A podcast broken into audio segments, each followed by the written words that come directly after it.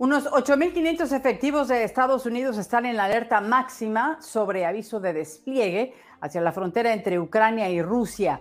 Las tropas rusas hacen lo mismo, mientras los países de la Alianza del Atlántico siguen las conversaciones para disuadir a Rusia de forma diplomática de su objetivo de invadir a Ucrania. Estados Unidos retira a parte del personal de la Embajada de Estados Unidos en Ucrania y ordena la salida del país de los estadounidenses. Muy buenas noches, gracias por recibirnos una vez más. Esta es una emisión más de actualidad. Les habla Lucía Navarro. Estados Unidos pone en alerta a 8.500 soldados. El secretario de Defensa, Lloyd Austin, les pide que estén listos para ser trasladados a Ucrania para apoyar al país si Vladimir Putin cumple su promesa de invadir Ucrania. ¿Qué significa esto para Estados Unidos y para la administración eh, Biden? Vamos a ver el mensaje que el pasado 14 de enero apareció en sitios web del gobierno de Ucrania. En el texto se advierte a los ucranianos que se preparen para lo peor. El gobierno de Ucrania responsabiliza al de Rusia de estar detrás del ciberataque que mantuvo fuera de servicio durante varias horas a los sitios web del gobierno de Ucrania. Estados Unidos y la OTAN han condenado la amenaza de ataque y se preparan para defender el territorio. Por su parte, el Ministerio de Defensa de Ucrania hace lo propio, enviando también soldados a la frontera con Rusia.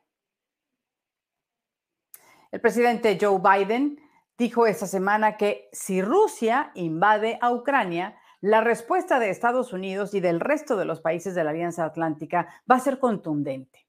Así, parece infructuoso todos los esfuerzos de Estados Unidos de solucionar esta crisis por la vía diplomática. El secretario de Estado de Estados Unidos, Anthony Blinken, estuvo hace unos días con el presidente de Ucrania, Vladimir Zelensky, para ratificarle el apoyo de los Estados Unidos en caso de sufrir una invasión de Rusia. Durante el mismo viaje a Ucrania, el secretario Blinken se encontró con el ministro de Exteriores de Ucrania, Dimitro Kuleva, y reiteró que Estados Unidos continuará brindándoles apoyo económico. Por ahora, Estados Unidos le ha enviado a Ucrania unos 200 millones de dólares. Pero ¿por qué Estados Unidos intervendría para proteger a Ucrania en un conflicto con Rusia? Pues para conversar de este tema me acompaña Sergio de la Peña, coronel retirado del Ejército de Estados Unidos y es subsecretario de Defensa para Asuntos del Hemisferio Occidental. Sergio, bienvenido. Muchas gracias, Lucía. Es un placer estar contigo. Gracias. Bueno, e, entendamos primero, Sergio, el origen de este conflicto. ¿Cómo podrías resumirlo?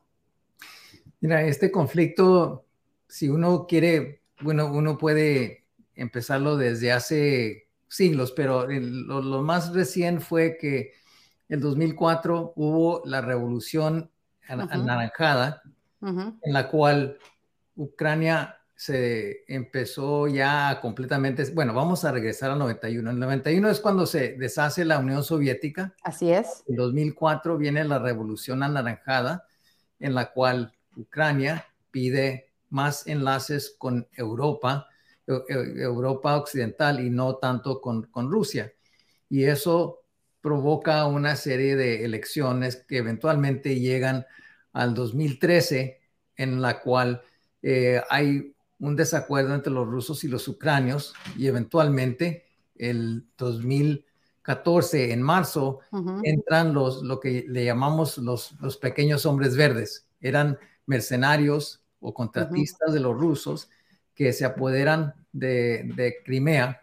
De la península de Crimea, claro, lo recuerdo perfectamente. Exactamente, la parte sureste de Ucrania se llama Donetsk eh, o del Donbass, que es, que es eh, de Luhansk y Donetsk, que vienen de todas las partes que tienen una población más elevada rusa y utilizan a esa gente quien pide apoyo a Rusia para reincorporarse a Rusia y es, así es como empieza esta invasión silenciosa y cuando toman la península de Crimea, acuérdate que el, el puerto de Sevastopol estaba bajo, la, bajo renta o estaba alquilado por los rusos eh, a los y ya tenían ese, esa presencia militar desde aquel entonces.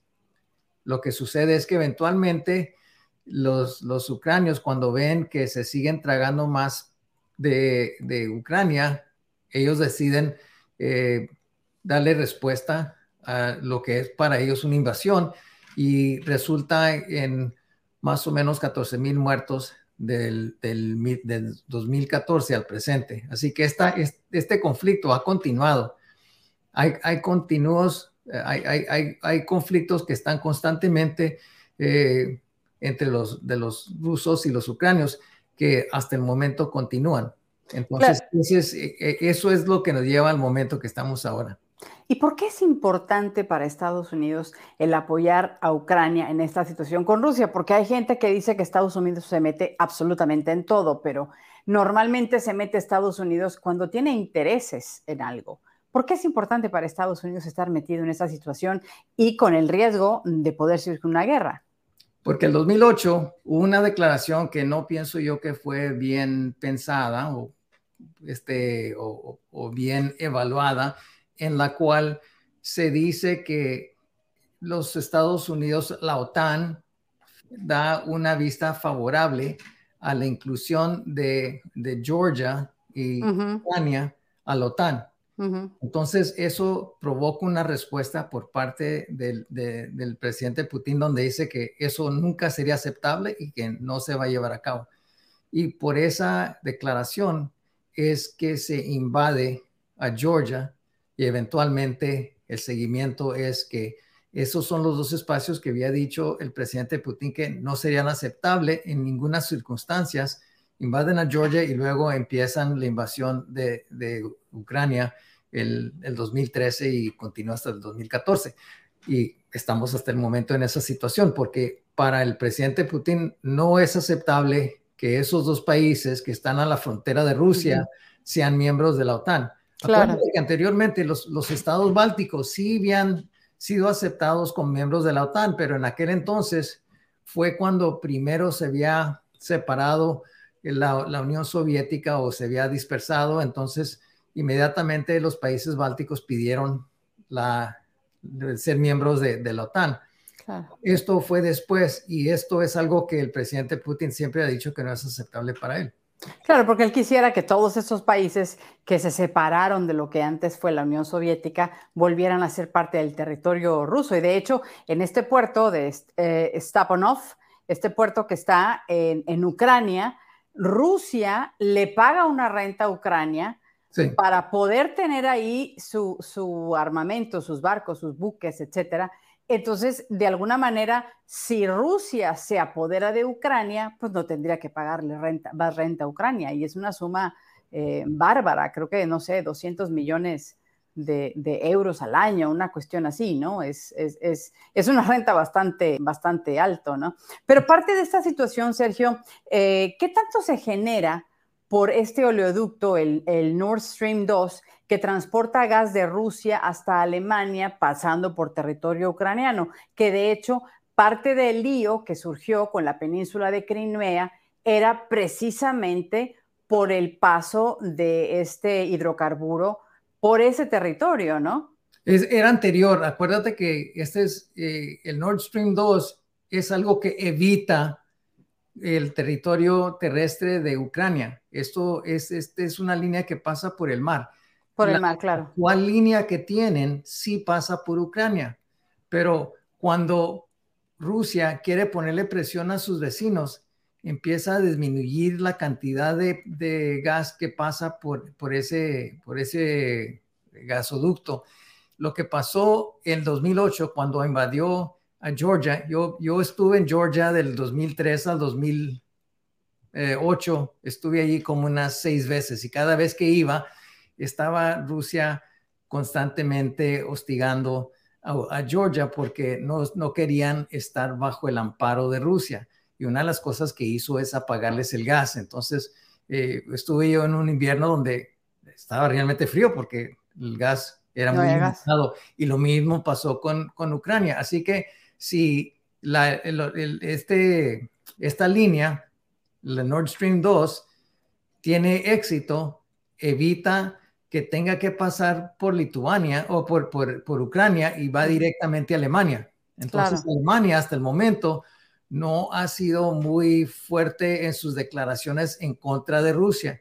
Así que otro de los dilemas que tenemos y uno de los desafíos tremendos es que Alemania, que viene siendo el país, eh, puede uno argumentar, más importante de la OTAN. Más fuerte, eh, ¿no? Más fuerte, el más capaz, no ha tenido unas declaraciones muy fuertes a favor de... Eh, de, de la Alianza Atlántica o de Ucrania y Estados Unidos, ¿no? Exactamente. Entonces, eso es algo que se tiene que desarrollar en los siguientes días y algo que tiene que tener una voz contundente dentro de la OTAN, donde todos los aliados están hablando con una voz.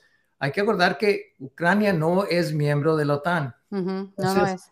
No, así que el capítulo 5 que dice un ataque contra uno es un ataque contra todos, eso no queda dentro del ámbito de Ucrania. Esto es solo con los socios y hay que tener que todos los socios hablen con una voz unificada. Por eso es que es, a veces es, es difícil explicar que cómo es que los Estados Unidos es el que tiene la voz principal, pero realmente debe de ser la de la OTAN, porque esto se trata de la defensa de Europa.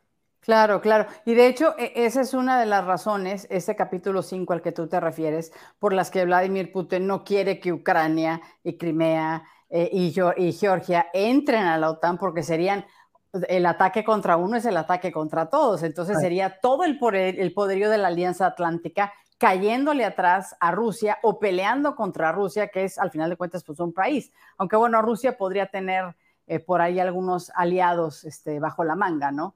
Este, también Podría, podría tenerlos para hacer un contrapeso con las, fuerzas de la Alianza del Atlántico, ¿no? Esta línea de transporte de, de gas, cabe decir, deja una suma millonaria a Ucrania, Sergio, unos 2 mil millones de dólares al año.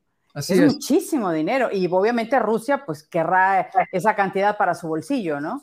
Claro, pero no nomás eso, acuérdate que eso es, no nomás reciben ese dinero los de Ucrania, pero también Rusia tiene mucha palanca política, por decirlo así, con permitir que la, la línea cruce esos terrenos. Y hay que tomar en cuenta que la necesidad que tienen los países europeos del occidente es significativo con esa línea de gas, porque 45% de, de, los, los, bienes de, de, Rusia vienen de sus recursos naturales, así que es un impacto tremendo eh, para Rusia si ese, ese, dinero no entra y para, eh, para los países europeos que si no tienen el gas no pueden funcionar.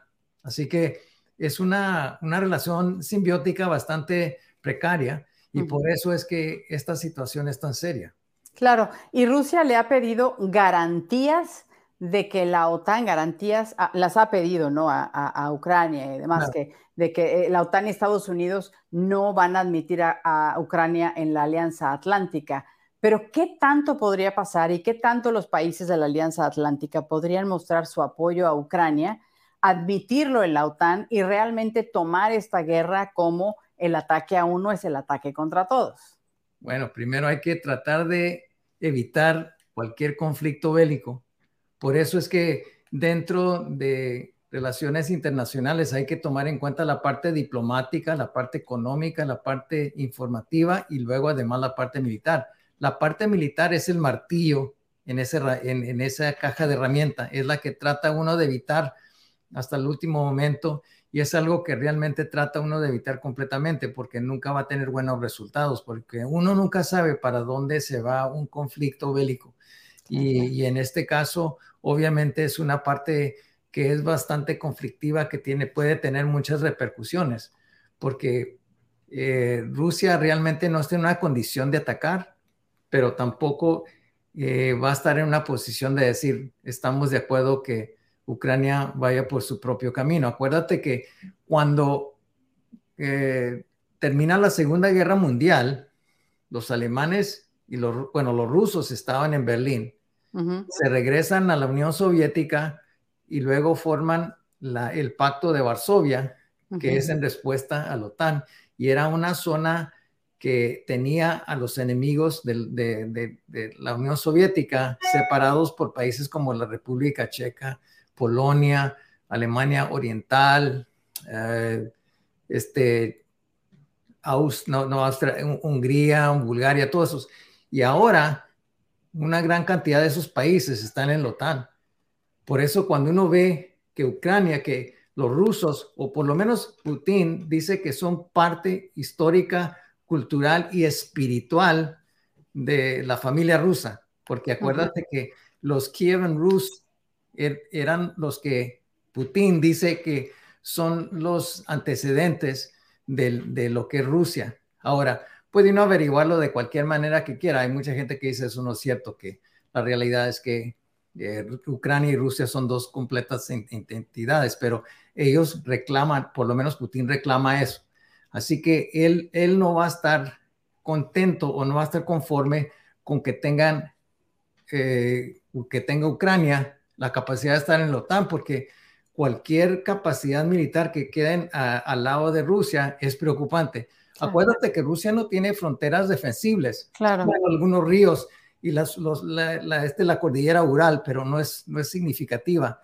los Cáucasos que, que separan a Georgia y a Rusia pueda ser, pero ellos tienen mucho control sobre, sobre Georgia. Lo que pasa es que al norte de los Cáucasos hay un área que se llama el paso de, de, Volgograd, de Volgogrado. Si alguien puede obtener control de esa área, controlas la entrada a Rusia. Entonces ellos tienen que proteger su terreno porque es muy indefensible. Acuérdate que cuando Napoleón invadió a Moscú, no tuvo mucha dificultad en entrar hasta Moscú. Cuando claro. en la Segunda Guerra Mundial lo mismo. Claro. los alemanes se extendieron hasta, hasta Moscú, hasta San este, Petersburgo. San Petersburgo. Y, y, ahí tuvieron que parar, porque Rusia es tan amplia, pero también es muy plana y es muy fácil para invadir. Entonces, eh, la paranoia que tiene el señor Putin es de defender su país y eso es el pretexto o es lo que él toma en, en, el contexto de tener una defensa nacional para ellos, ya algo fortalecida y algo que, que puede que, se sienten cómodos con, con este tener ese terreno como está. Bueno, al final de cuentas, Vladimir Putin lo que quiere es recuperar terreno de lo que fue la Unión Soviética y ahí hay una serie de países que también faltaría recuperar, si lo podemos decir de, de esta manera, ¿no? Porque al final de cuentas lo que Vladimir Putin quiere es tener más territorio, porque le entraría más dinero y es más riqueza y, el, bueno, eh, palabras más o números más, números menos, pues Rusia es uno de los tres países más fuertes del planeta. bueno, hay que tomarlo dentro del contexto de, la economía de Rusia, como ya hemos discutido anteriormente, la economía de Rusia es más o menos equivalente a la de Italia y es un país doble el tamaño de los Estados Unidos y para poder defenderse y todo lo que ha invertido en las Fuerzas Armadas el señor Putin es significativo. Así que ellos no tienen el lujo de estar en la postura que están sin un desgaste tremendo a la economía. Así que ellos están en una situación donde quieren, yo, yo lo que veo es que van a utilizar esta postura para negociar. Ellos quieren negociar desde una posición de, de poder. Entonces, el Occidente, los Estados Unidos, la OTAN, tienen que establecer una postura en la cual le puedan decir, mire, no, esta es la postura nuestra y esto y, hay ciertas cosas que no son aceptables y esto, eso es lo que se va a determinar en la siguiente semana, en el siguiente mes y esperamos que no se pueda, que, que no se vuelva en un conflicto bélico. Hay que tomar en cuenta también que la razón por la cual están allí ahora es que esos tanques eh, funcionan mucho mejor en tierra que está congelada, porque el invierno es, favorece a los rusos. Claro, están acostumbrados a ese, invierno, claro. La primavera no favorece los tanques. Yo he estado en, en, campaña y en, en, toda Alemania y cuando empieza la primavera y empiezan las lluvias, uno se queda atorado hasta el tope. Entonces, eso también dificulta la movilidad que puedan tener. Y hay que tomar en cuenta que los ucranianos ya están dispuestos a entrar en una guerra de guerrillas. Acuérdate que eso nunca, es, nunca favorece a quien está atacando y solo tenemos que ver qué es lo que pasó en Afganistán. Sí, claro. ¿Qué es, lo que, ha pasado en Irak? Y si quieres utilizar otros ejemplos históricos, cuando invadió Napoleón a España, que era un país pobre, pero la gente, la propia gente empezó la guerra. Ahí es donde empieza el término ese de guerrilla. De guerrilla, la guerrilla se empezó en España.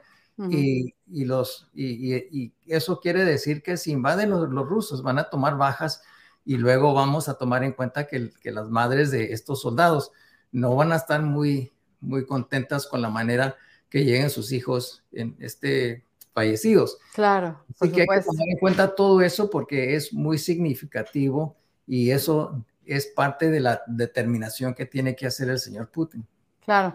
Eh, eh Sergio, eh, volviendo un poco a Estados Unidos, el tipo de presión que Estados Unidos podría ponerle a Rusia para disuadirlos de su intención de invadir Ucrania, ¿cuáles podrían ser, por ejemplo, económicas? Sí.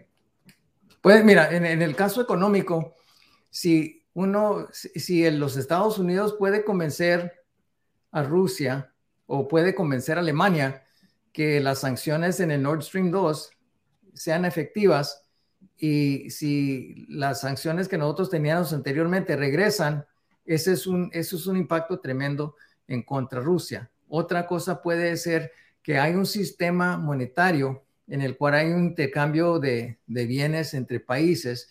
Si ese, ese sistema internacional fue, queda fuera de, del alcance de, de los rusos, Obviamente ese también tiene un impacto severo, pero también eso puede provocar otras cosas, porque eso le quitaría la capacidad a los rusos que interactúen en una manera fácil en el sistema internacional monetario.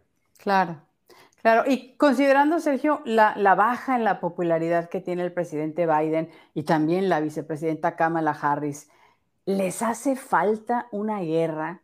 Eh, sobre todo cuando, cuando han hecho tanto alarde de haber puesto fin a la guerra en Afganistán, que sin meternos en la, en la estrategia que utilizaron, pero ellos hacen alarde de haber terminado con esa guerra, ¿estaría bien, le ayudaría a la, popularidad de Biden y a la vicepresidenta o, sería contraproducente para ellos? Todo depende en si tienen éxito o no. Y en este caso, si no hay un conflicto, la pregunta que siempre se va a hacer es, ¿por qué llegamos hasta este punto? Si hemos tenido la capacidad de disuasión que la teníamos antes de que hubo la salida de Afganistán, nunca habíamos estado en, nunca hubiéramos estado en esta situación, uh -huh. que ese argumento se puede hacer.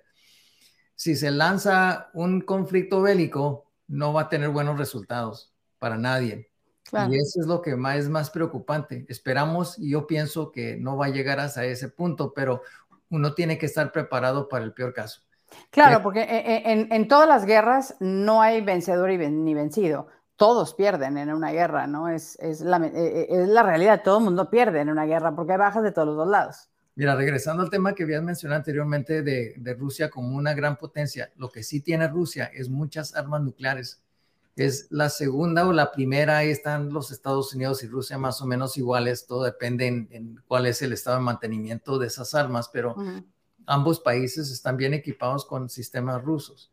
Una de las cosas que hacen los rusos casi constantemente cuando tienen ejercicios de puestos de mandos es que al final del ejercicio siempre lanzan armas nucleares tácticas, es decir, un arma nuclear que tiene un impacto táctico entonces, eso puede provocar una respuesta de un ataque nuclear más estratégico, quiere uh -huh. decir, una bomba más grande, que ahí es donde se puede desencadenar un desorden horrible.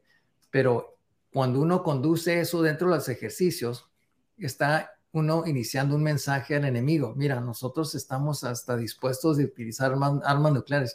Otra cosa que se tiene que tomar en cuenta, y no lo hemos hecho ni hace mucho tiempo, es que eh, la, las guerras utilizando químicas, la guerra química es una cosa horrible.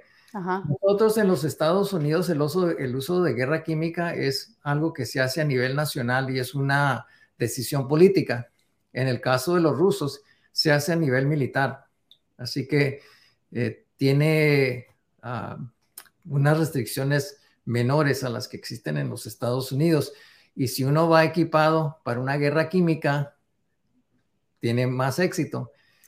Si, si las fuerzas opuestas no tienen el mismo equipo, obviamente van a sufrir muchas bajas. Entonces, eso también eleva el conflicto en una manera horrible, porque lo que pasó en la Segunda Guerra Mundial, cuando empezaron a utilizar los agentes químicos, los alemanes, las fuerzas aliadas empezaron a hacer lo mismo y después de eso se determinó que no era buena idea de utilizar este, armas químicas. Pero yo, cuando era teniente, salíamos en campaña, siempre íbamos equipados para una guerra química. En aquel entonces todos teníamos ese armamento, los rusos lo tenían, nosotros los teníamos, y la idea es de que esperábamos que ninguno lo utilizara, pero uno iba preparado para esa contingencia. Claro, y, ya para terminar, eh, Sergio, en tu opinión, con tu experiencia militar, con tu experiencia en, un, cargo eh, de alto nivel en el gobierno de Estados Unidos, ¿cuál debería ser la, la estrategia de Estados Unidos o cómo podríamos encontrarle una salida a este problema sin que hubiese una guerra? Porque lo deseable es que no haya guerra. Claro. La primera cosa es tratar de fortalecer la disuasión, que la, perdimos con Afganistán hasta cierto nivel, pero hay que tomar en cuenta que eso no quiere decir que las Fuerzas Armadas de los Estados Unidos no son capaces. Hay que indicarles que los Estados Unidos, desde Vietnam o antes, de Corea, nunca hemos perdido a nivel táctico ningún conflicto. Lo que pasa es que decisiones a nivel nacional es donde uno ha tenido problemas. Claro. En este caso, el enemigo debe saber que no le conviene empezar algún conflicto con los Estados Unidos porque no va a ganar. A largo plazo va a perder. Y eso es lo que es. Tiene que explicarse eso en una manera diplomática, indicando que nosotros estamos dispuestos hasta cierto punto de, como decimos, everything is on the table, todo queda sobre la mesa. Así que ese es el mensaje que, que, se tiene que aclarar, pero también hay que tomar en cuenta, eh, al, lado, al lado opuesto, es que cuáles intereses nacionales tienen los Estados Unidos en un conflicto, porque en este caso hay que tomar en cuenta la opinión pública. Claro, claro. Y cuál es la opinión pública sobre un enredo en Ucrania, donde los intereses de los Estados Unidos no se pueden identificar tan fácilmente. Entonces, todo eso se tiene que tomar en cuenta. A lo que voy es que estamos en una situación precaria, peligrosa, y esperamos que eh, no se lance algo. otro punto también que quería, que, quería enfatizar. Acuérdate que ya vienen las Olimpiadas en, China. En China, y claro, y ese es otro asunto eh, terrible también, boicotear las elecciones, como están pidiendo algunos medios. Pero yo creo que la relación que tienen ellos con los rusos, o los chinos con los rusos, no les convenería a los chinos que hubiera un conflicto que le quita la atención a las Olimpiadas. Claro, claro, por supuesto. Y si, son socios y se están hablando uno al otro, y se ve, sabes que mientras que nosotros tengamos las Olimpiadas, no te metas en, algún asunto que, que va a provocar algo que, que nos va a quitar la atención, porque esta es la oportunidad para que China luce y enseñe lo que ellos pueden hacer como un país de, del primer nivel y no les conviene que un conflicto. Claro, gracias Sergio. Agradezco muchísimo tu tiempo para ponernos en contexto esta situación que, pues, ojalá que no se convierta en, en una guerra y, bueno, independientemente de que afecte o no a la administración de eh, Joe Biden. Eh, yo le quiero repetir, le quiero reiterar que este programa Actualidad es eh, un programa que no tiene línea política, que no tiene compromisos con ningún gobierno. Estamos haciendo periodismo sin censura. Le agradecemos mucho que nos apoye, que nos siga los martes y los jueves en actualidad. Ahí tiene la pantalla, en las redes sociales, en donde nos puede encontrar los martes y los jueves a las 8 de la noche, tiempo del este de los Estados Unidos, 7 de la noche en el centro de los Estados Unidos. También nos puede encontrar en, podcast, ¿no? En las plataformas que está, que está usted viendo en su pantalla. A nombre del grupo de producción de este programa, le agradezco mucho que nos haya sintonizado el día de hoy y espero que nos acompañe en una próxima emisión de actualidad. Muy buenas noches, les hablo Lucía Navarro.